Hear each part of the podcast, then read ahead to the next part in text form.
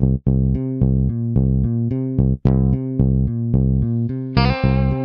the Pitch. Der Sportpodcast mit Benny und David.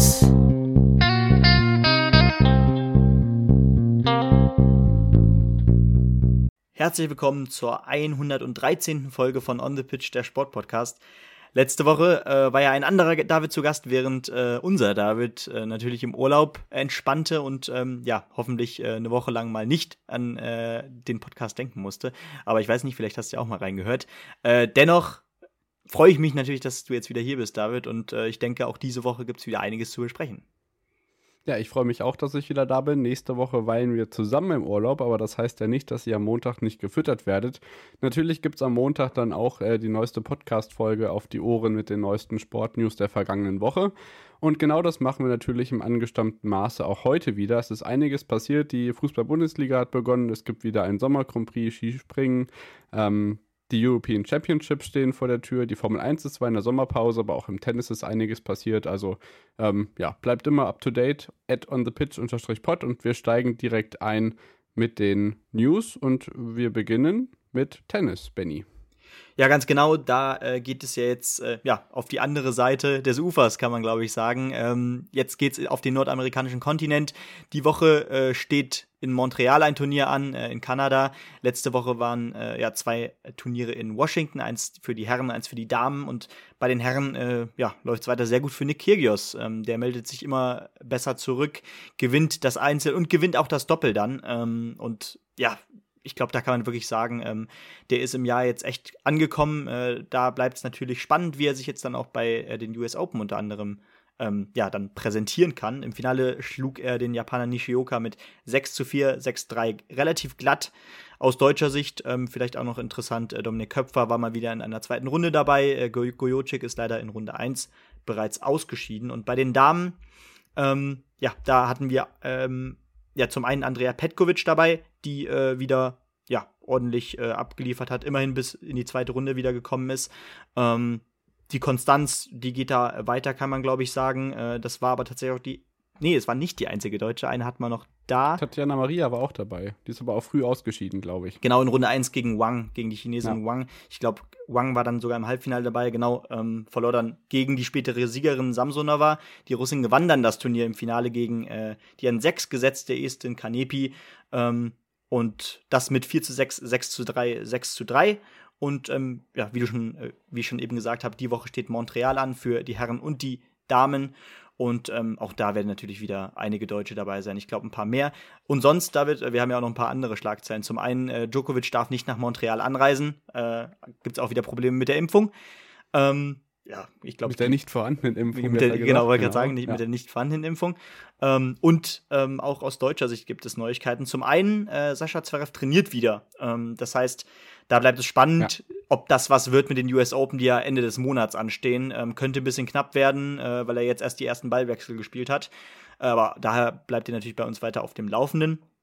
Und er hat äh, ja seine Diabetes ähm, Erkrankung veröffentlicht. Ähm, und da äh, war auch ein ganz interessanter Beitrag, glaube ich, war das im ZDF Morgenmagazin oder in der Sportschau.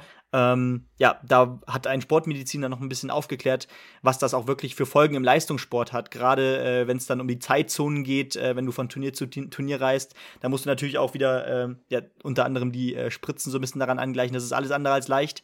Und ähm, ja, umso interessanter, dass er jetzt äh, damit auch in die Öffentlichkeit geht. Ähm, vielleicht auch ein wichtiger Schritt in, äh, beim Thema Transparenz. Ja, absolut. Also der Community und vor allem den äh, Medienvertreterinnen und Medienvertretern, zum Beispiel auch äh, von Sky, weiß ich, die wussten das auch vorher schon. Also in der, in der Tennis-Community selbst war es bekannt. Allerdings ähm, ist es wie, wie, wie bei so vielen anderen Thematiken einfach ein ganz großes Problem, daran in die Gesellschaft zu treten, dass, ähm, ja, aus welchen Gründen auch immer, die Hemmschwelle einfach so groß ist, leider, dass man mit diesen Problemen oder Krankheiten einfach nicht öffentlich umgehen kann. Ähm, gut, also dass er es jetzt getan hat. Er hat auch gleich im Anschluss daran eine Stiftung gegründet, um eben äh, damit auch ähm, für Aufklärung und, und, Unterstützung zu sorgen. Das ist auf jeden Fall eine gute Sache. Und auf der anderen Seite, ähm, ja, sind wir natürlich weiterhin gespannt, wie das so ist, weil wenn man sich vorstellt, so ein Fußballspiel dauert 90 Minuten, ähm, sagte mal so ein englischer Fußballphilosoph. Und äh, wenn du jetzt so ein Fünfsatzspiel im Tennis hast, ich meine, das kannst du ja eigentlich haushaltisch äh, mit, deinem, mit, dem, mit deinem Energiehaushalt gar nicht so einfach ähm, handeln, mhm. ähm, wenn du dir da einen Energieriegel nach dem anderen reinschieben würdest oder so. Also das wirkt sich ja alles so darauf aus. Und ich glaube, gerade da ist eine Diabeteserkrankung besonders schwierig. Also ähm, ja, das ist sicherlich eine Sache, die jetzt noch weiterhin beleuchtet wird und wo auch die Allgemeinheit sicherlich noch die ein oder anderen Hintergründe erfährt, die durchaus interessant sind. Also wir sind sehr gespannt auf die US Open. Kyrgios nimmt, wie gesagt, den Schwung aus Wimbledon mit, mit dem ersten Turniersieg jetzt seit 2019 in Washington und wir sind gespannt, ähm, wie sich die US Open entwickeln und machen weiter mit der Reit-Weltmeisterschaft. Benny, da waren die Deu deutschen Dressurreiter ganz erfolgreich.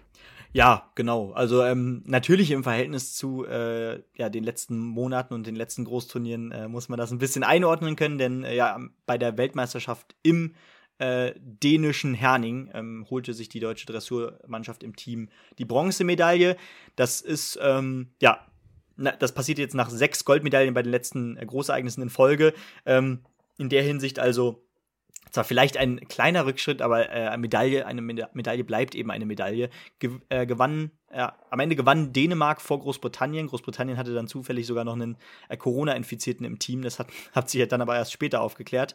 Ähm, und ja, am Ende dennoch natürlich Bronze und ähm, ja, ich, wie, ich, wie ich schon sagte, also gerade äh, im Reitsport wurden die Deutschen halt äh, in den letzten Jahren auch ordentlich verwöhnt. Gerade dann auch bei, bei den Olympischen Spielen ähm, ging man da eigentlich sehr häufig als Sieger vom Platz, auch im Team, beziehungsweise vor allem im Team. Ähm, deswegen ja. muss man aber, glaube ich, trotzdem dazu äh, hinzufügen, dass eine Medaille bei äh, irgendwelchen professionellen Meisterschaften immer gut ist. Ja, auf jeden Fall. Also das hat sich ja in den letzten Jahrzehnten auch gezeigt. Isabel Wert, was hatten wir da nicht alle für Namen, gerade auch in der Dressur, die da Medaille um Medaille für die Deutschen eingeritten haben. Und ähm, ja, auf jeden Fall dennoch eine Erwähnung wert. Genau. Ähm, das, der nächste Punkt auf unserer Liste ist der Radsport. Da ist tatsächlich gar nicht so viel passiert, außer dass ich heute mal unsere Athleten der Woche, der vergangenen Woche, äh, auf Instagram gepostet habe. Schaut da gerne mal vorbei.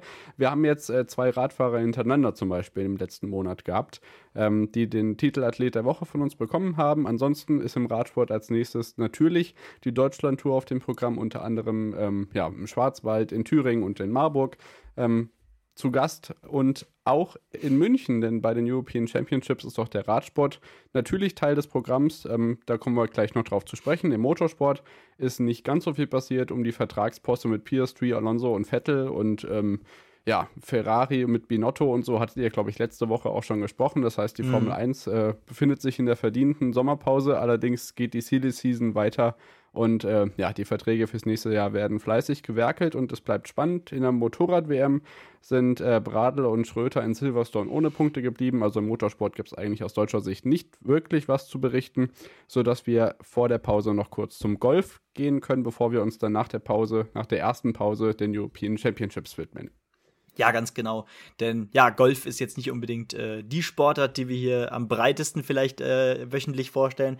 Aber da gab es jetzt auch wieder äh, so ein kleines Novum, beziehungsweise äh, etwas kleines Historisches, denn der Südkoreaner Jo Hyung Kim äh, ist der zweitjüngste Golf-Champion äh, in den letzten 60 Jahren. Ähm, denn ja, er gewann das Turnier äh, Windham Championship in Greensboro in den USA ähm, mit 20 Jahren und ähm, ja, das Turnier war auch sehr hoch dotiert, beziehungsweise ich finde generell der äh, Golfzirkus, der läuft immer so ein bisschen unter dem Radar, wenn es um viel Geld ja. geht. Aber was da für Preise ausgeschüttet werden, ich meine, das Turnier, äh, was man jetzt noch nicht so häufig gehört hat, vielleicht als Nicht-Golfkenner, war dennoch mit 7,3 Millionen dotiert. Äh, das ist echt sehr, sehr viel Geld und ähm, ja, dadurch allein 1,3 Millionen ging da an Kim. Ähm, aus deutscher Sicht, aber auch war es ein durchaus erfolgreiches Turnier. Äh, Stefan Jäger wurde 13. Auch ein tolles Ergebnis. Ähm, und ja, Yannick Paul, ein weiterer Deutscher, landete am Ende auf dem 36. Rang. Ja, genau. Also da lohnt sich durchaus einmal der Blick. Äh, auch bei Sky jetzt ein neuer Sender mit integriert. Also durchaus kann man sich das mal angucken. Ich habe jetzt mit äh, Jonas, hatte ich glaube ich vor zwei Wochen schon mal erzählt, mit Jonas Friedrich, der ist jetzt mhm. auch ab und zu da und kommentiert. Das lässt sich schon ganz gut an da manchmal, wenn es da jetzt nicht allzu langweilig ist. Und äh, man sieht ja auch an den Plätzen, dass da einiges los ist. Also das kann schon durchaus sehr spektakulär sein. Ähnlich spektakulär werden hoffentlich auch die European Championships. Die ähm, starten jetzt unter der Woche. Am Mittwoch, Donnerstag gehen da die ersten Vorkämpfe los. Alles bei ARD und ZDF zu sehen. Die wechseln sich dann täglich ab, ähnlich wie das bei der Leichtathletik-WM auch schon der Fall war. Für die ARD werden zum Beispiel am Start sein neben Esther Settlercheck, Frank Busemann, der ja in Eugene auch schon dabei war, Julius Bring, Fabian Hambüchen und Hannes Otschik. Und generell ist natürlich die ganze Bandbreite an Disziplinen da. Müssen wir jetzt nicht alle aufzählen, das ist eine ganze Menge. Und vor allem das Schöne dabei ist, die meisten Wettkampfstätten von Olympia 1972 werden wiederverwendet. Das heißt, das Olympiastadion bekommt endlich mal wieder große Leichtathletik-Events. Das hat Jahrzehnte gedauert, es ist Ewigkeiten nicht passiert. In Oberschleißheim auf der Regattastrecke werden die Ruderwettbewerbe ausgetragen. Wir haben natürlich die Olympiahalle mit dabei. Also das macht richtig, richtig Spaß, da die, die altehrwürdigen Wettkampfstätten nochmal zu sehen. Was nicht in Benutzung sein wird, zumindest nicht in dem Maße, in dem ich es mir erhofft habe, ist die Schwimmhalle. Denn äh, die Schwimm-Europameisterschaften finden zwar parallel zu den European Championships in München statt, werden allerdings in Rom ausgetragen. Das heißt allerdings nicht, dass es da minder spektakulär wird, denn äh, Lukas Mertens und äh, Fabian Welbrock werden da sicherlich einiges vorhaben. Ähm, und in Deutschland kommt ja natürlich auch noch die Basketball-EM im September. Also mhm. an Großereignissen in Deutschland mangelt es im Moment nicht. Um auf die Leichtathletik vielleicht sprechen zu kommen, da gab es jetzt in Polen ein Diamond League Meeting, das erste nach der Weltmeisterschaft. Äh, Duplantis, Stabhochsprung 6,10 Meter, ungefährdeter Sieg. Sherika Jackson über 200 Meter der Damen, 21,84 Sekunden, eine gute Leistung und nicht der einzige Sieg einer Jamaikanerin in der Sprintdistanz, denn auch Shelly Ann Fraser-Price, wer auch sonst, 10,66 äh, 10, Sekunden, Weltjahresbestleistung über 100 Meter. Gina Lückenkämper wird mhm. erfolgreiche Vierte in 11,10 Sekunden und hat sicherlich auch die eine oder andere Medaillenhoffnung für München.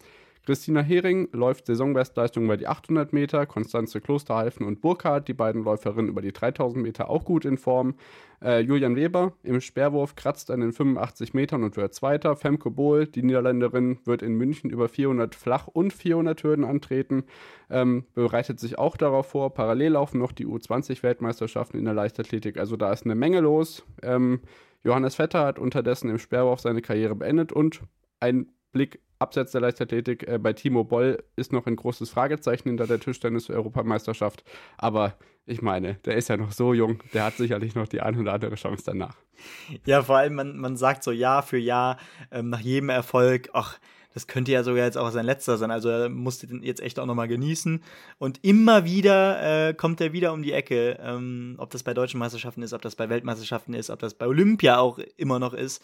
Ähm, einfach Wahnsinn. Und äh, was ich noch bei Gina Lückenkämper hinzufügen wollte, ich glaube, sie war sogar die einzige Europäerin im Finale. Ähm, das war ein gutes Rennen. Ähm, nur man hat immer das Gefühl, gerade äh, wenn es um den Start geht, da, da, da äh, vermasselt sie immer so ein bisschen einiges. Holt dann auf, äh, holt dann gegen Ende immer noch richtig viel raus. Ich glaube, zwischenzeitlich war sie ja. eigentlich die ganze Zeit zwischen sieben und acht und gerade auf den letzten 20 Metern äh, geht sie dann noch an den meisten dahin vorbei. Aber ähm, ich denke, auch auf ihr liegen so ein paar Hoffnungen äh, definitiv für eine äh, sehr gute Medaille, ja. Ja, genau. Wir haben ja nach Eugene schon drüber diskutiert, inwiefern es sinnvoll ist, jetzt irgendwie die Heim-EM über die WM zu stellen. Und ja. ich denke, dass wir die zwei Medaillen aus deutscher Sicht aus Eugene sicherlich knacken werden. Ähm, ich denke auch. Mir Hamburg und die 100-Meter-Staffel waren ja die einzigen, die überhaupt Medaillen holen konnten. Einmal Gold, einmal Bronze. Und ich hoffe und äh, bete, dass es in München besser wird. Aber generell ähm, hoffe ich, dass ich einige Gele Gelegenheiten dazu habe, überhaupt reinzuschauen und äh, mich dazu erfreuen, dass diese Stimmung so phänomenal ist. Also ich kenne auch ganz viele in meinem persönlichen Umfeld, die als Volunteers dabei sind und die sich das vor Ort ansehen werden oder mithelfen. Das wird sicherlich ein richtig, richtig schönes Sportspektakel und Deutschland kann Sportgroßereignisse und äh, vielleicht nehmen wir den einen oder anderen Schwung mit, um dann vielleicht doch irgendwann die olympische Idee nochmal äh, nach Deutschland zu holen. Das würde mich sehr freuen und nach der Pause machen wir weiter mit dem Skispringen Sommer Grand und dem Darts und natürlich danach auch noch dem Fußball. Bis gleich.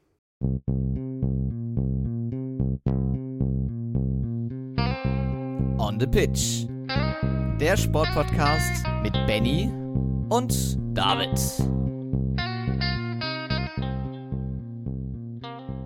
Sind wir wieder zurück nach der Unterbrechung und melden uns wieder mit dem zweiten Teil. Jetzt widmen wir uns dem Skisprung Sommer Grand in Courchevel und davor natürlich noch dem Geschehen im Darts-Zirkus, bevor es dann im nächsten Take noch um den Fußball geht. Da ist natürlich auch eine Menge los. Alle drei Ligen waren am Start das erste Mal. Der europäische Supercup steht vor der Tür. Die, das Transferkarussell dreht sich weiter. Und ihr könnt natürlich weiter noch bei uns im Tippspiel mitmachen. Dazu gerne in unserem Linktree vorbeigucken. Ist überall verlinkt auf unseren Social Media Seiten. Aber jetzt äh, weiter zum sportlichen Geschehen und dem Geschehen im Darts, denn dann war Schindler und ähm, äh, Pietreczko durchaus erfolgreich in den letzten Tagen. Ja, ganz genau. Also ich glaube, den Namen Martin Schindler, den muss ich selbst euch nicht mehr vorstellen. Vielleicht die unter euch, die nicht regelmäßig Darts schauen, der liefert äh, aus deutscher Sicht ordentlich ab in diesem Jahr. Er stand jetzt wieder in einem Halbfinale auf der Pro Tour.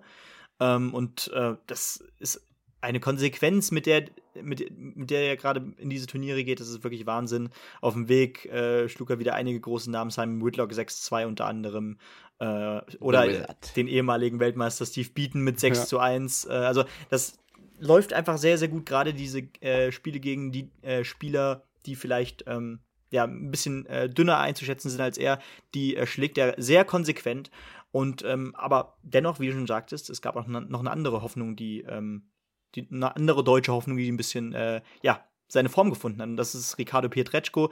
Im Januar erst die Tourcard geholt ähm, und natürlich äh, so ganz neu auf der Tour, ohne Vorerfahrung groß, ähm, auf der ganz großen Bühne, wird das immer ein bisschen schwierig, sich zu akklimatisieren. Aber ähm, in einer Woche jetzt direkt zwei Achtelfinals, zweimal un unter die letzten 16 gespielt. Ähm, und ja, was soll ich da sagen? Ähm, das ist ganz wichtig, dass, dass er in diesem Jahr noch so ein paar Siege findet, ähm, um dann im zweiten Jahr natürlich ähm, mit ordentlich Rückenwind da reinzugehen und vielleicht sogar die Tourcard halten zu können. Das bleibt natürlich sehr spannend. Ansonsten ja. natürlich noch ähm, vielleicht die Sieger. Äh, einmal Rob Cross gewinnt sein erstes Turnier des Jahres, auch wenn es nur ein Proto-Turnier war. Die Ergebnisse stimmen ja bisher dennoch. Ähm, das Finale gewann er auch gegen keinen geringeren als Luke Humphreys, äh, die Nummer 1 der Pro-Tour bisher.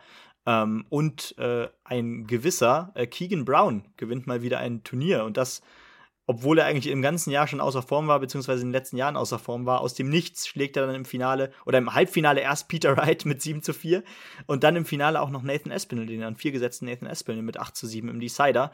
Ähm, auch da bleibt es spannend. Äh, kann der jetzt vielleicht den Rückenwind mitnehmen? Oder ist das so ein, wie, wie der Russe Boris Kolzow, der letztens mal einem Finale stand und sonst aber in diesem Jahr noch nicht aufgetaucht ist? Aber auch da. Ja, tatsächlich, den, der Name ist mir auch fremd. Kannst du nochmal wiederholen? Vielleicht äh, brennt er sich im Gedächtnis ein. Du meinst Keegan Brown jetzt? Ja, richtig, genau. genau. Da war mir noch gar nicht begegnet in den letzten Monaten so wirklich. Ja, da stand mal, da stand mal irgendwann in einem, ähm, ich glaube, genau, genau, der, der, der, hat, der hat sogar mal äh, die Youth WM gewonnen gegen Roby John Rodriguez mhm. damals. Ähm, und. Ähm, ja, Roby John hat in diesem Jahr jedenfalls äh, besser losgelegt als er. Ähm, ja, und, aber aber, aber man, man, kann ja sehen, dass, dass auch das so ein Richtwert sein kann. Ähm, so ein, so ein Jugend-WM-Finale.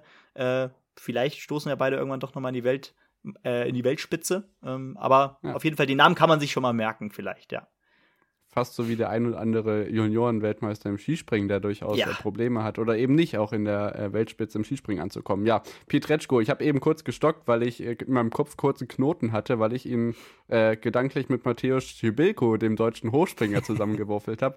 Also äh, Pietreczko und Schibilko, das sind schon zwei Namen, die man durchaus auseinanderhalten ja. muss, auch wenn das auf den ersten Blick gar nicht so einfach ist. Dann kommen wir zum Skispringen nach Courchevel. Ja, der einzigen Veranstaltung, die im Skisprungzirkus überhaupt in Frankreich noch ausgetragen geschlagen werden kann. Äh, bis auf nordische Kombinationen in Show ist da ja nicht mehr viel los. Also äh, traditionell Wochenende auf den Olympiaschanzen von Albertville 1992. Benny. Die Damen und die Herren waren am Start, beide aber nur mit einem Wettbewerb. Ja, genau. Erstens das und zweitens kann man, glaube ich, auch sagen, dass, ähm, naja, nachdem ja äh, in Wiswa noch einige Topstars dabei waren, diesmal auch viele äh, geschont wurden. Also aus deutscher Sicht war, ja. kein, war, war kein Geiger da, war kein Eisenbichler da. Ähm, und auch ansonsten, also ähm, man hat jetzt keinen Granerüt gesehen, äh, keinen Lindwig äh, und auch die starken Polen waren jetzt nicht zu Gast. Äh, das war aber dann wiederum die Chance äh, für Manuel Fettner, äh, ja, der Olympia-Medaillengewinner, ich sag's immer wieder gern. Äh, und, äh, Doppelter Medaillengewinner. Da, ja. Genau, doppelt ja sogar, klar, äh, in der, äh, im Team dann noch. Aber ja, der gewin gewann, gewann tatsächlich äh, den Sommer Grand Prix vor Gregor Deschwanden, der sich mal wieder zurückmeldete. Im äh, Winter ja noch teilweise verletzt gewesen und dann mal ein bisschen außer Form, äh, nicht oft im Weltcup dabei gewesen. Schön zu sehen. Und Stefan Kraft, der war als einer der Topstars dann doch vor Ort. Äh, und aus deutscher Sicht äh, konnten sich ein paar andere Namen beweisen. Also durchaus. Da war auch so ein bisschen die zweite Karte am Start. Äh, Philipp Raimund konnte den siebten Platz belegen. Wenn wir weiter aus deutscher Sicht schauen, Martin Hammann auf Platz 18, mein lieber Freund Justin Lissow auf Platz 19, äh, Moritz Bär 24, also durchaus alle ähm, in den äh, Top 30 vertreten. Keiner ausgeschieden, denn David Siegel 26 und Felix Hoffmann ähm, 29. Wobei der disqualifiziert worden ist, zusammen mit Jan Bombeck, also 29. gelistet, aber es ist nur ein Sprung in der Wertung. Ausgetra äh, ausgeschieden unter anderem Matthias Kontamin, der Lokalmatador, aber auch Stefan Hula, der Pechvogel der letzten Olympischen Spiele. Paul Pavlovic, der war ja in Whistler, glaube ich, auch ein bisschen besser. Sandro Hauswirt war aus Schwarz, äh, Schweizer Sicht noch mit dabei. Daniel Huber ist nicht gestartet und ähm, den weitesten Sprung am äh, Sonntag hat Daniel Schofenig gelandet mit 137 Meter auf der Hillsize 135 Meter Schanze. Konnte äh, der Österreicher aus Achomitz den vierten Platz ähm, nach Hause bringen. Ja, ganz genau. Und ähm, natürlich, man, man hört jetzt hier auch noch ganz viele neue Namen, die man eher aus dem Conti Cup oder aus dem FIS Cup kennt. Äh, das ist natürlich auch erstmal nur so ein, so eine, äh, so ein Richtwert. Ähm, da kann man jetzt noch nicht sagen, hat das jetzt schon Einfluss auf äh, den Weltcup-Kader im Winter, weil, äh, wie gesagt, die ganz großen Namen, die waren bei den Teams noch nicht am Start. Äh, dennoch natürlich äh, spannend, dass zum Beispiel ein äh, Haare dann äh, Fünfter wurde, ähm, Anders Haare schon ein bisschen äh, Schnupp Luft schnuppern können im äh, Weltcup, aber noch nicht im Weltcup-Team angekommen von Norwegen. Bei dem starken Team ist das, glaube ich, auch selbstverständlich.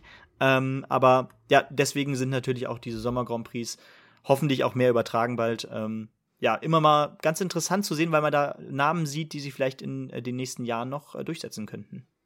Genau, auch, auch aus japanischer Sicht einmal Jahrgang 1995, einmal Jahrgang 2000, Rikuta Watanabe und Shinosuke Fujita. Das sind alles Namen, die man noch nicht so wirklich gehört hat, die aber hier alle unter die Top 30 springen. Man muss dazu sagen, es waren noch nur 42 am Start auf dem Papier. Aber es ist durchaus auch der ein oder andere Name dabei, wie jedes Jahr, der es eben sonst nicht so in die Aufmerksamkeit schafft. Und ähm, ja, wir sind gespannt auf die nächsten Wettbewerbe und blicken jetzt natürlich auf die Damen. Und da muss man sagen, Benny vorneweg, äh, die ersten beiden auf jeden Fall nicht überraschend und mit deutlichem Vorsprung vor dem Rest der Konkurrenz. Wobei man auch da wieder sagen muss, die Jury hat wieder einmal sich von der besten Seite gezeigt und ähm, ja, mit den Geldverkürzungen nicht gespart. Nee, äh, das Problem kannten wir jetzt ja auch schon aus dem Winter. Ähm, das da bin ich gespannt, wie sich das so einpendelt jetzt in den, äh, auch, auch in den nächsten Wochen. Natürlich kann man beim Sommer Grand Prix dann eher auch mal was versuchen. Ähm, aber ja, wir hoffen mal, dass sich das so ein bisschen im Rahmen hält. Äh, genau, es gewann am Ende USA Bogatay, wahrscheinlich auch die Entdeckung äh, im letzten Winter. Äh, ich meine, Olympiasieg und, und, und. Die ging schon mit ordentlich äh, naja, Vorschusslorbeeren auch in die Saison, äh, in die erste Saison, in der sie vielleicht auch zu den Favoritinnen zählte, äh, hat sie dann natürlich auch zurückgezahlt und so geht es im Winter auch direkt weiter, ähnlich wie Nika Krishna. Äh, die ist ja schon länger bekannt, äh, jetzt hier zweite. Ähm, aber wer da neu ist, ganz vorne mit dabei, ist Julia Claire. Äh, die erfahrene Französin landet auf dem Podest. Ähm, die stand ja jetzt in den letzten oder im letzten Jahr auch ein bisschen im Schatten von äh, Josephine Panier, die schon gute Ergebnisse im äh, Winter eingefahren hat und jetzt auch im Sommer, glaube ich, schon äh, in Whistler auf dem Podium stand, wenn ich mich nicht ganz irre. Ähm, die wurde Fünfte am Ende. Also Frankreich, ähm, ja. vielleicht, vielleicht ein ganz interessantes Team für den Winter, muss ich ganz ehrlich sagen. Ähm, gut, die Breite, da fehlt es dann noch, aber trotzdem, die beiden alleine können da schon für einige Punkte sorgen. Aus deutscher Sicht die best beste Deutsche Luisa Görlich auf 6, äh, das sieht man auch nicht häufig, das ist auch ein tolles Ergebnis. Äh, Anna Rupprecht mal wieder auf 10 nach einer schwachen Saison, Pauline Hessler auf 11 und Katharina Althaus am Ende auf äh, Rang 13. Ähm, genau, und damit alle Deutschen unter den Top 15. Genau, es waren 30 Athletinnen am Start. Du hast schon gesagt, die Französin, die beiden, die dabei waren, ähm, auf jeden Fall richtig gut dabei. Im äh, Sommer in der Gesamtwertung nach drei von fünf Springen. Da ist jetzt noch einmal Rasnov und einmal Klingenthal. Mitte September und Anfang Oktober übrig sind Panier jetzt auf 3 äh, und Claire auf 5. Ähm, Panier, wie gesagt, in Whistler schon auf Platz 4 und Platz 3 gewesen. Also das äh, bahnt sich richtig an und ich hoffe, dass es das im Winter auch ähnlich weitergehen kann. Äh, Sarah Mita Kramer war jetzt in äh, Courchevel nicht mit dabei und ansonsten haben wir auch hier natürlich den einen und anderen neuen Namen mit auf der Ergebnisliste gehabt, aber dadurch, dass wir jetzt auch nur einen Wettbewerb hatten, am Wochenende lässt sich da vielleicht auch gar nicht so viel herauslesen. Mhm. Plus obendrein natürlich noch die Tatsache, dass gar nicht alle mit dabei waren. Also die Augen richten sich jetzt auf Rasnov, wo ja auch das erste Mal, glaube ich, das Superteam ausgetragen wird. Oh, nee, Quatsch, das ist ein Hinsmach. Ähm, egal. Wir kommen da auf jeden Fall bei den Herren dann nochmal drauf zu sprechen. Äh, der Skisprungzirkus geht also los und das am Sonntag wurde jetzt zumindest auch bei Eurosport übertragen. Also wir hoffen da auf Besserung und ähm, ja, es bleibt weiterhin spannend und der Wintersport rückt näher Anfang August, Benny, ne? Ja, ganz genau. Ähm, und das fand ich auch, fand ich auch so, so nett. Ähm, ich habe gestern dann noch einen Tweet gelesen, wie äh, Gerhard Leinau so ein bisschen in die äh, Skisprüngen bei Eurosport-Community äh, gefragt hat, noch, jem noch jemand da? Mit Fragezeichen, bevor der Wettbewerb angefangen hat. Es war ganz schön. Und das äh, ja, macht natürlich dann auch mehr, noch mehr Spaß äh, und noch mehr Bock auf äh, ja, die nächsten Events und hoffentlich dann auch mit mehr Übertragung und hoffentlich dann auch mit mehr als einem Event am Wochenende, weil ähm, das hat mich auch sehr gewundert, warum man dann für ein Sommer Grand Prix Event tatsächlich nach Courchevel fährt. Ja, man weiß es nicht genau. Wir machen auf jeden Fall weiter nach der nächsten Unterbrechung mit dem Fußball. Wir haben natürlich eine ganze Menge dabei. Wir haben die Transfers, wir haben alle drei Ligen in Deutschland, die wieder losgelegt haben im Herrenfußball. Wir haben ähm, den einen Supercup, der schon vorbei ist, da habt ihr ja letzte Woche schon drüber gesprochen und natürlich einen, der direkt vor der Tür steht. Wir haben Polizeieinsätze, wir haben Timo Werner, wir haben Anthony Modest und wir haben noch viel, viel mehr. Bis gleich.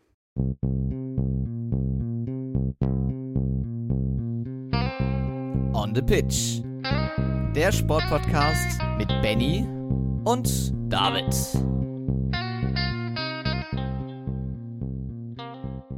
Da sind wir wieder zurück nach der Unterbrechung und melden uns wie immer natürlich wieder im letzten Teil mit dem Fußball. Es ist eine Menge passiert. Wenn wir jetzt kurz außerhalb von Deutschland gucken würden, könnten wir sagen, ja, Manchester United macht da weiter, wo sie aufgehört haben, verlieren gegen Brighton 1 zu 2. Unterdessen treffen Levi und Haaland in ihren ersten Spielen für Man City und Barcelona.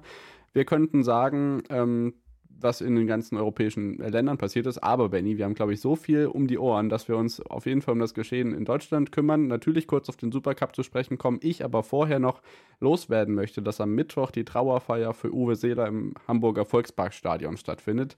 NDR und das erste werden übertragen. Der Bundeskanzler Olaf Scholz wird nicht zuletzt wegen seiner Verbindung zu Hamburg auch zu Gast sein. Und ähm, das ist sicherlich nochmal ein ganz äh, schönes Ereignis um auf das Leben von Uwe Seeler zurückzublicken, hatten wir ja vor zwei Wochen nochmal im Rückblick. Und ähm, ja, sicherlich hier nochmal eine äh, Empfehlung in diesem Sinne, aus traurigem Sinne für den Fernseher. Und dann widmen wir uns jetzt dem sportlichen Geschehen, Benny. Und ich würde sagen, wir rollen das Feld von hinten auf.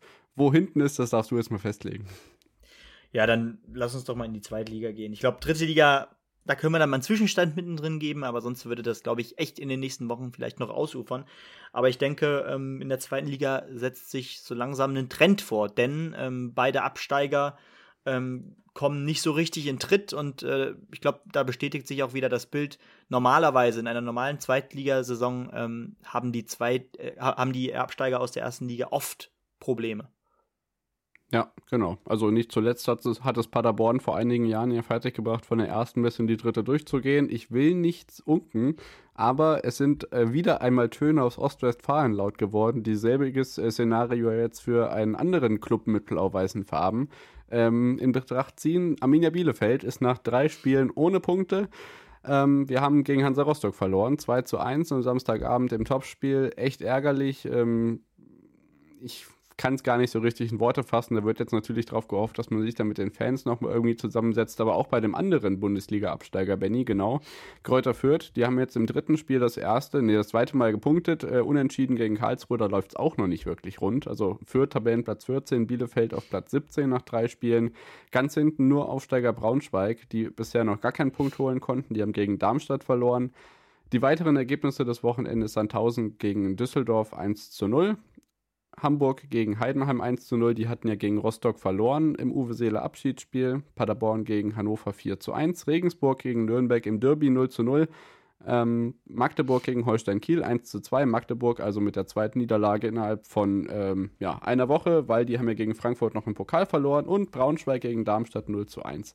Kaiserslautern auf dem Betzenberg Sieg gegen St. Pauli, Benny. Ja, und beim HSV wollte ich nur mal hinzufügen, ähm, der HSV hat bisher drei Tore gemacht ähm, sechs Punkte bis auf dem Konto. Übrigens, alle drei Tore kamen von Robert Glatze. Ähm, ich glaube, mehr muss man dazu nicht mehr sagen. Äh, ja. Ich glaube, wenn, wenn der Wechsel stattgefunden hätte von Robert Glatze zu einem Erstligisten, dann äh, sehe es, glaube ich, vielleicht ein bisschen dunkel aus für den HSV. Ja, durchaus. Also da sieht man, dass es sich im Sturm durchaus nur auf zwei Schultern verteilt. Und wenn wir da jetzt irgendwie den äh, Sprung in die erste Liga machen wollen, weil ich denke, wir lassen die zweite Liga einfach mal äh, rechts liegen, könnten wir sagen, dass Schalke jetzt ähm, von diesem Terodde-Hype so ein bisschen wegkommen will, weil ihr habt ja jetzt inzwischen schon drei Stürmer, auf die ihr euch sicherlich verlassen könnt. Bülter war jetzt erfolgreich am Wochenende. Ähm, aber ich denke, wir beginnen mit dem Bundesligaspiel da ganz vorne. Benny, Eröffnungsspiel. Frankfurt gegen München. Äh, gute Stimmung, die Glasperlenspielsängerin wurde bei der Hymne ausgepfiffen, was ich wiederum überhaupt nicht verstehen kann. Und ja, Freitag, 21 Uhr, stand fest, wer deutscher Meister wird, oder?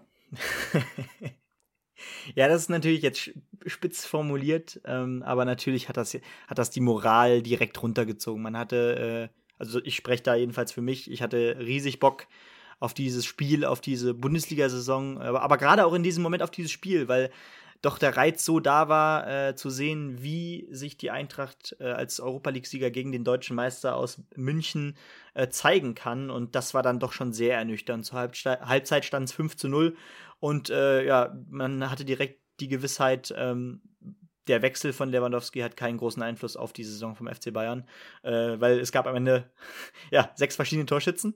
Ähm, Kimmich, Pavard, Manet hat das erste Mal getroffen in der Bundesliga, nach seinem Treffer ja schon im Pokal. Musiala und, nee, fünf Torschützen, weil Musiala hat als einziger doppelt getroffen. Ähm, ja. Kolumwani machte den Anschlusstreffer, den Anschlusstreffer zum 5 zu 1 äh, in der 64. und da muss man wirklich sagen, offensiv hat die Eintracht, glaube ich, sehr viel äh, zum Rotieren, aber in der Defensive, da bleibt es abzuwarten. Also Hinteregger fehlt da ähm, und sonst fehlt da sonst auch die Breite. Wenn ein Dicker da vielleicht noch wegfällt und zu einem Top-Club wechselt, dann mhm. könnte es echt defensiv gefährlich werden. Ja, dann ist ja quasi die komplette Innenverteidigung weggebrochen. Man hat natürlich im Mittelfeld viel Variabilität, wenn Makoto Aseba mal wieder eingewechselt wird oder so. natürlich ähm, steht jetzt auch Kostic noch auf dem Spiel, also am ähm, Mittwoch oder Donnerstag können wir gleich mal recherchieren, ist Supercup in Helsinki gegen Real Madrid und man munkelt, dass das sogar das letzte Spiel für Kostic im äh, Frankfurt-Trikot sein könnte, weil da jetzt zum Beispiel Juventus Turin ordentlich am Baggern ist. Also da könnte sich in der Offensive auch nochmal was tun. Man muss auch dazu sagen, dass das ähm, einzige Tor der Frankfurter auch augenscheinlich nur auf die Schultern oder besser gesagt auf das Knie von Manuel Neuer geht, weil der sich mal ein bisschen zu weit aus seinem Tor rausgewagt hat und dann ähm, ja, der Ball ihm versprungen ist und dadurch ähm, der Frankfurter Angreifer eben den Ball wegstibitzen konnte und das einzige Tor für die Eintracht erzielen konnte. Aber dennoch die Bayern durchaus variabel im Angriffsspiel. Ein überragender Musiala, der wahrscheinlich äh, nicht nur unserem lieben Freund Marcel ordentlich Punkte im Kickbase äh, bringen wird. Also das ist echt wild, was der Junge abliefert und die Bayern-Offensive macht richtig Spaß. Mal gucken, wie sich die Defensive entwickelt, aber auch da hat man ja unter anderem noch mit dem ein oder anderen Talent in der Hinterhand durchaus ähm, ja, Alternativen zur Hand.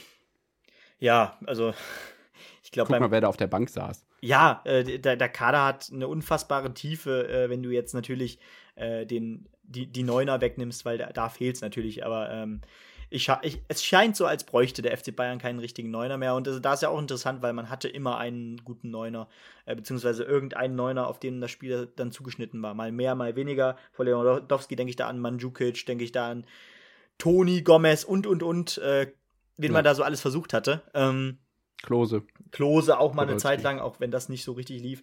Äh, ja, aber am Ende, ähm, vielleicht sollten wir mal weg zu, von den Bayern gehen, weil ich glaube, äh, von denen ist noch genug die Rede in dieser äh, Saison, denn ich glaube, man kann sagen, wir hatten Samstag eine sehr torreiche äh, erste Konferenz, die auch sehr viel Spaß gemacht hat und ähm, es haben sich, glaube ich, auch so ein paar ähm, Teams herauskristallisiert, bei denen man durchaus sagen kann, ähm, ja, die werden definitiv ein Wörtchen im Abstiegskampf mitreden. Genau, gucken wir mal auf die fünf Spiele, die da sind. Ich kann noch äh, kurz einschieben, RTL und The Zone übertragen am Mittwoch den Supercup äh, von Madrid gegen Frankfurt in Helsinki. Also, Samstagspiele. Wir hatten, äh, und das ist echt ein Lob an die DFL-Ansetzungen, ähm, unter den Augen von Gregor Gysi in der alten Försterei, die ja hoffentlich auch Austragungsort von Europacup-Spielen sein wird, weil die UEFA jetzt Stehplätze zulässt. Ein 3 zu 1 Sieg im Stadtderby von Union gegen Hertha und Sandro Schwarz ja, mit dem Auftakt, den man erwartet hat? Fragezeichen. Also ich glaube, ich bin nicht der Einzige, der getippt hat, dass er der erste Trainer ist, der fliegt. Ja, es ist natürlich diese Saison sowieso interessant, wer als erstes fliegt, weil es eben, weil, weil man das Gefühl hat, dass die Trainer, die schon vor der Saison äh, im Amt waren, relativ fest im Sattel sitzen und äh, ja. ansonsten eben sehr viele Neuzugänge kamen. Deswegen ist es immer schwer vorherzusehen, wer da als erstes fliegt. Aber ähm, was man sagen kann, ähm, ja, Berlin ist jedenfalls nicht mehr äh, blau-weiß, denn ähm, das vierte Derby in Folge geht jetzt an Union. Ähm, und genau. das auch äh, mit einer echten Machtdemonstration. Also man hat da äh, Berlin wirklich äh, über weite Strecken sowas von dominiert. Äh, und ich glaube, man hat auch wieder gesehen, dass äh, der Wechsel äh, von Avonie keinen großen Eindruck hinterlassen hat. Man hat jetzt diesen Sibachö aus Bern verpflichtet, der direkt auch getroffen hat, der da auch wieder Geschwindigkeit reinbringt neben Geraldo Becker. Interessantes Duo. Und beide haben auch wieder getroffen. Der auch immer besser wird. Der auch ja. immer besser wird, genau. Letztes Jahr schon solide und jetzt man hat das Gefühl, es läuft sehr gut. Und wir können direkt gerne zum nächsten Spiel gehen, aber ich glaube, man kann mit Union auch in diesem Jahr wieder rechnen. Genau, auf der anderen Seite, Hertha ähm, wird um den Abstieg mitkämpfen. So viel kann man vielleicht schon mal sagen nach dem einen Spieltag. Daniel Farke, neuer Trainer München-Gladbach, gewinnt gegen äh, Hoffenheim 3 zu 1 zu Hause. Gladbach hat durchaus auch die Möglichkeit, dieses Jahr nach oben zu blicken. Vielleicht tut sich da noch das ein oder andere auf dem Transfermarkt, was man sagen kann. Ist, dass Jonas Hofmann seinen Vertrag verlängern konnte und der wird ja vielleicht auch nochmal in so einem Turnier in vier Monaten wichtig werden. Wolfsburg gegen Bremen, Nordduell, das war richtig bitter für die Werderaner, die sich ja, glaube ich, durchaus auch gar nicht so schlecht schlagen können dieses Jahr. 2 zu 2 heißt es am Ende in der Volkswagen Arena in Wolfsburg, nachdem sie aber zur Halbzeit geführt haben. Der Aufsteiger also mit Dücksch und Füllkrug, der sich auch verletzt hatte jetzt bei dem Spiel, ähm, ja, mit durchaus starken Leistung. Die Wolfsburger kamen zurück, nicht zuletzt dank eines überragenden Steckpasses vom Bielefeld-Abgänger Patrick Wimmer konnten sich äh, die Autostädter also hier noch einen Punkt sichern, während die Bremer Ultrafans gar nicht erst im Stadion waren, weil die Polizei am ähm, Wolfsburger Hauptbahnhof dachte, nachdem der ICE dann doch mal da angehalten hat, ähm, wir kontrollieren einfach mal alle, die in Werder-Trikots rumlaufen. Völlig anhaltslos und versaut den dermaßen den Spaß am ersten Bundesliga-Auswärtsspiel oder dem ersten Bundesligaspiel überhaupt seit einem Jahr. Es ist überhaupt nicht nachvollziehbar. Nein, absolut nicht. Ähm, ich habe auch äh, ja, äh, Sachen gehört aus der alten Försterei, dass es da relativ ähnlich war, dass die Hertha-Fans da auch äh, dann doch länger äh, im Block bleiben mussten, beziehungsweise äh, ja aufgehalten wurden äh, beim Rausgehen. Ähm, das für, Wobei das Bitte? Berliner Stadtderby ja schon durchaus naja, mehr Risiko birgt als Wolfsburg-Bremen. Absolut, absolut. Aber da ging es dann, glaube ich, auch darum, dass es einfach nicht kommuniziert wurde, warum man da jetzt festgehalten wurde. Ja. Ähm, und ja, natürlich, bei, bei dem Spiel in Wolfsburg kam noch dazu, okay, vielleicht ist es das einzige Nordderby an, in Anführungszeichen, was wir mittlerweile in der Bundesliga haben. Aber ähm, dass das kein Hochsicherheitsspiel äh, ist, das hätte jedem klar sein müssen. Und haben auch beide gesagt vorher. Das haben, genau, genau, beide Seiten also. haben das vorher schon kommuniziert. Äh, die Polizei hat das anders gesehen, aber gut, ich glaube, genau, einerseits Bremen, schönes Tor von Füllkrug, äh, mit einem Punkt kann, kann man sich auf jeden Fall nach dem ersten Spieltag sehen lassen. Und Wolfsburg, ähm, offensiv hat das auch einen guten Eindruck hinterlassen, finde ich. Äh, ich freue mich, dass ich, dass ich Wimmer äh, in meiner, meiner Kickbase-Liga habe, äh, weil ich bin mir ziemlich sicher, dass der durchstarten wird in dieser Saison. Äh, und ja, freue mich da definitiv auch, ihm da so ein bisschen zu begleiten, weil ähm, es ist ein Spieler, der mir sehr viel Spaß macht. Ja, mal gucken, was wir Bielefelder mit, den, äh, übrigen, äh, mit dem übrigen Geld von den 5 Millionen noch anstellen können. Ich denke, Handlungsbedarf ist da auf alle Fälle noch. Wir kommen zum nächsten Spiel. Thomas Reistruppe ähm, aus Bochum hat sich Anne Kastrupper mit dem FSV Mainz 05 auseinandergeben äh, müssen. Unterlag allerdings leider nach einem Unentschieden zur Halbzeit mit 1 zu 2 gegenüber den Rheinland-Pfälzern, die jetzt auf Platz 6 in der Tabelle stehen. Also Bo Svensson macht da weiterhin gute Arbeit und man darf gespannt sein, wie brenzlig die Lage für Bochum wird, weil auch das könnte dieses Jahr knapp werden. Ähm, Im nächsten Spiel dann Augsburg gegen Freiburg, bei dem Verein angekommen, wo wahrscheinlich die meisten sagen, ja, 15 wäre schon gut. Augsburg 0 zu 4 gegen Freiburg, ähm, die sich weiterhin stark geben. Starker Grifo, ähm, generell starker Auftritt und ähm, ja, durchaus Spaß macht die Truppe von Streich. Ja, und äh, übrigens ein gewisser Gregoritsch, Michael Gregoritsch hat getroffen und eine Vorlage beigeleitet, ja, während, genau. während Demirovic auf der anderen Seite blass blieb. Also äh, ich muss mich da, glaube ich, schon nach dem ersten Spiel wieder selbst korrigieren, dass ich gesagt habe, ich verstehe den Wechsel nicht. Ähm, Freiburg kriegt es einfach immer wieder hin, äh, bestimmte Spieler vielleicht ähm, doch noch mal besser zu machen. Und Rizzo so, aus einer, ne? aus einer Perspektive ist der Wechsel ja nach wie vor mit Fragezeichen besetzt. Aus Freiburger Sicht macht er durchaus Sinn. Äh, Rizzo Doan macht auch Spaß und das ist ähnlich wie Wimmer ja auch mit Aminenbrille sicherlich durchaus spannend zu beobachten, weil der Marktwert wird nicht nach unten gehen dieses Jahr, glaube ich. Gerade auch wenn er ähm, dauerhaft in der Startelf aus, äh, eingesetzt wird. Topspiel Samstagabend war dann Dortmund gegen Leverkusen. Auch da gab es die Durchsage, dass die Fans nach dem, Stadion, äh, nach dem Spiel nicht das Stadion verlassen dürfen. Grund war hierfür ein ähm, ja, leeres Auto, was auf dem Parkplatz stand und äh, von dem Gefahr aus hätte gehen können. Ist nichts passiert, Gott sei Dank. Äh, Dortmund siegt 1 zu 0 im ersten äh, Terzic-Heimspiel als wirklich standesgemäß echter, planmäßiger BVB-Trainer. Gegen Leverkusen, die ja doch sicherlich mehr zu wünschen also die haben sich mehr vorgestellt und ähm, ich glaube, mit so wenig Toren hat auch niemand gerechnet, oder? Ja, ganz genau. Also ich glaube, da ist auch Dortmund sehr glücklich, dass man jetzt zum Start erstmal zu Null gespielt hat. Ähm, ähm, und Kobel sei Dank. Genau, Kobel sei Dank. Äh, starke Leistung wieder von ihm. Und ähm, ja, bei Leverkusen gab es dann ja noch die äh, interessante Situation. Ähm, Radetzky hat dann äh, in der 90. Rot bekommen, weil er äh, ja bei einem Konter von Dortmund äh, den Ball vor, ich glaube, es war Reus, äh, lass, lass mich lügen, ich glaube, es war Reus, weggeschnappt hatte. Die Hände waren ganz klar außerhalb des Strafraums, die Beine waren zwar im Strafraum, aber das war dann eben Rot, Verhinderung einer klaren Torchance, beziehungsweise ja, Torverhinderung. Und ähm, dann ja. musste äh, da musste Tapsoba ins Tor, weil äh, Leverkusen schon äh, gewechselt hatte, äh, schon alle Wechsel vollzogen hatte ähm, bei dem Freistoß, aber der ging dann auch nicht aufs Tor und ähm, ja, Tapsoba musste dann auch nicht mehr eingreifen, weil kurz danach wurde abgepfiffen. Aber ich glaube, hochklassig war es definitiv und ich glaube auch, dass Dortmund sich da gegen den direkten Konkurrenten schon mal gut präsentieren konnte. Genau, es war jetzt kein Fußballfeuerwerk, sondern eher so ein bisschen rüpelhaftes Gekicke und Getrete. Ähm, ich habe schon attraktivere Topspiele gesehen, ja. aber wenn ich mir überlege, dass ja auch Hoffenheim irgendwie schon mal Topspiel war letztes Jahr, ähm, war es durchaus besser und wurde den Namen auf jeden Fall gerecht. Am Sonntag hatten wir dann auch noch zwei Partien. Ähm, ja, Partie 2 und 3 in bei The Zone, Wahnsinn im Jahr 2022. Stuttgart gegen Leipzig auf der Baustelle Volkspark sichert sich der Fastabsteiger aus dem letzten Jahr einen Punkt gegen Champions League-Teilnehmer Leipzig. Das ist richtig, richtig stark.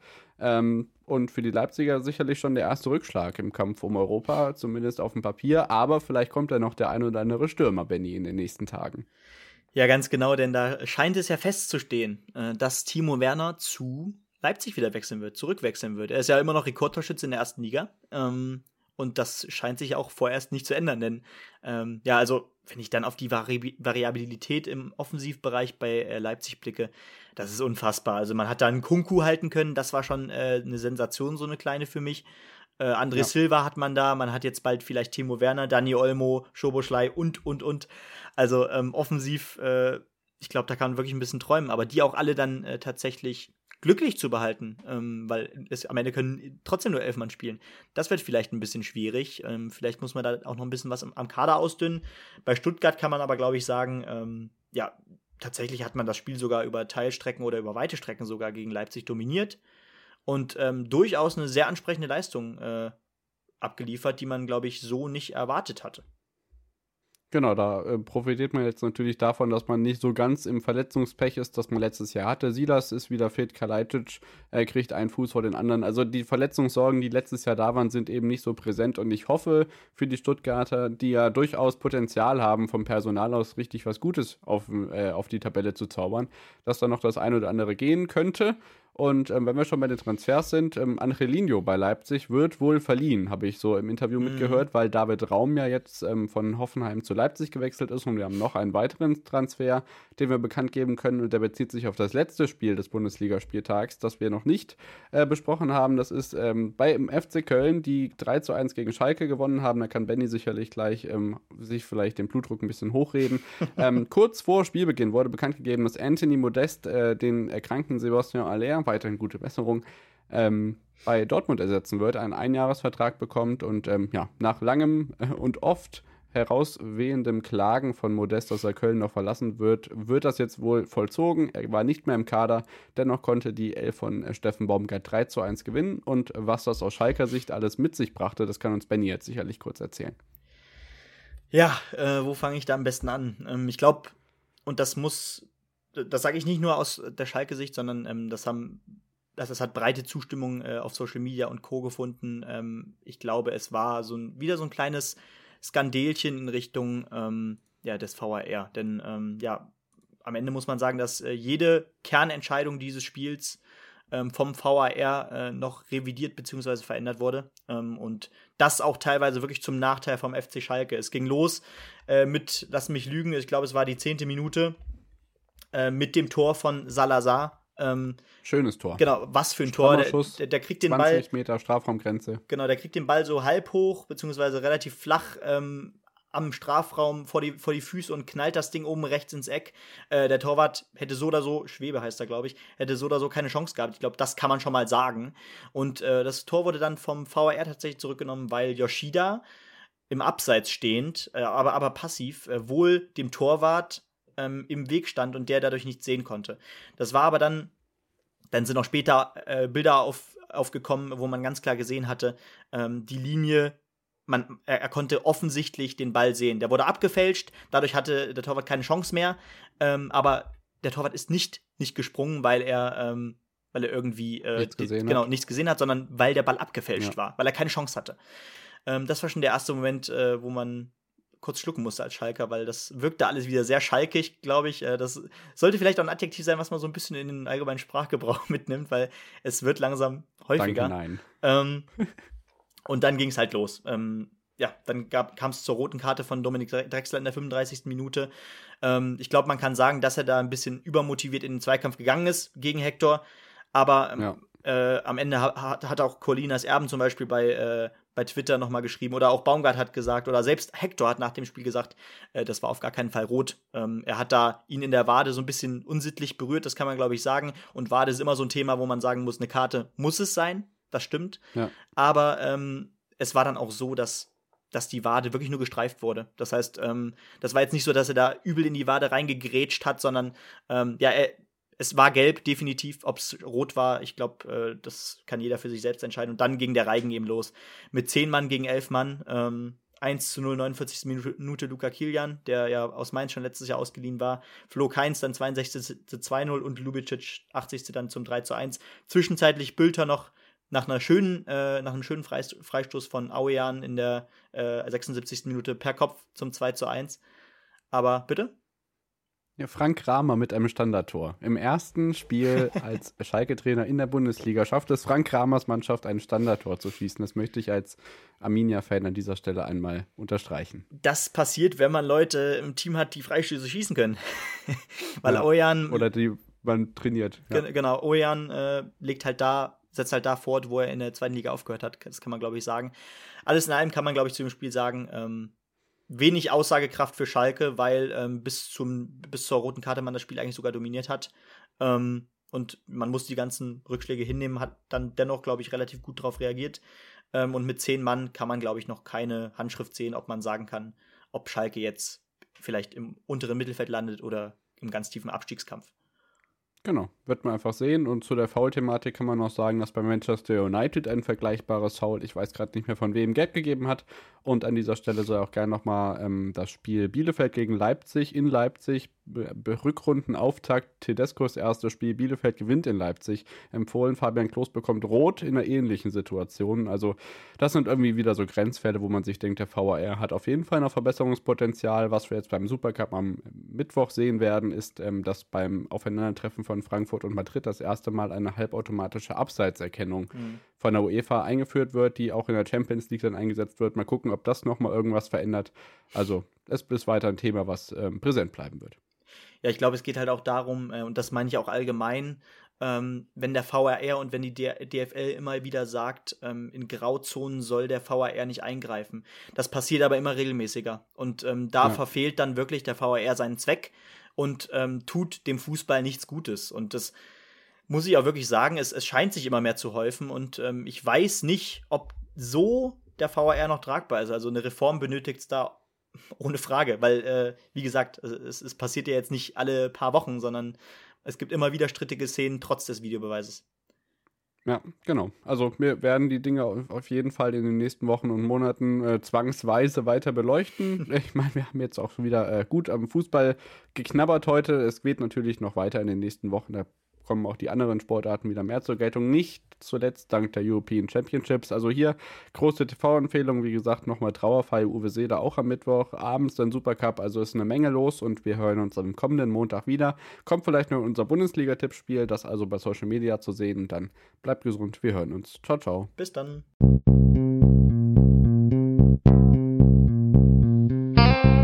On the Pitch.